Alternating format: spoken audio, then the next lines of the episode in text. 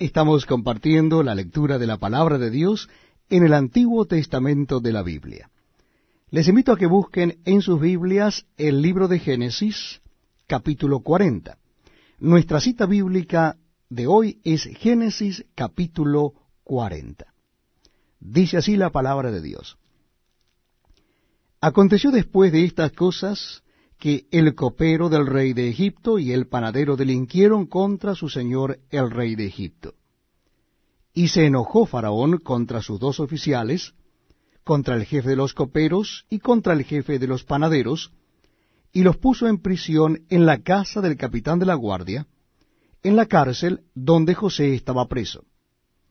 Y el capitán de la guardia encargó de ellos a José, y él les servía y estuvieron días en la prisión. Y ambos, el copero y el panadero del rey de Egipto, que estaban arrestados en la prisión, tuvieron un sueño, cada uno su propio sueño en una misma noche, cada uno con su propio significado. Vino a ellos José por la mañana, y los miró, y aquí que estaban tristes. Y él preguntó a aquellos oficiales de Faraón que estaban con él en la prisión de la casa de su señor, diciendo, ¿Por qué parecen hoy mal vuestros semblantes?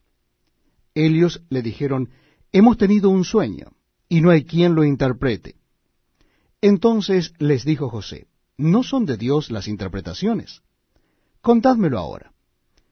Entonces el jefe de los coperos contó su sueño a José y le dijo, Yo soñaba que veía una vid delante de mí, y en la vid tres sarmientos, y ella como que brotaba y arrojaba su flor, viniendo a madurar sus racimos de uvas y que la copa de Faraón estaba en mi mano, y tomaba yo las uvas, y las exprimía en la copa de Faraón, y daba yo la copa en mano de Faraón. Y le dijo José, esta es su interpretación. Los tres sarmientos son tres días.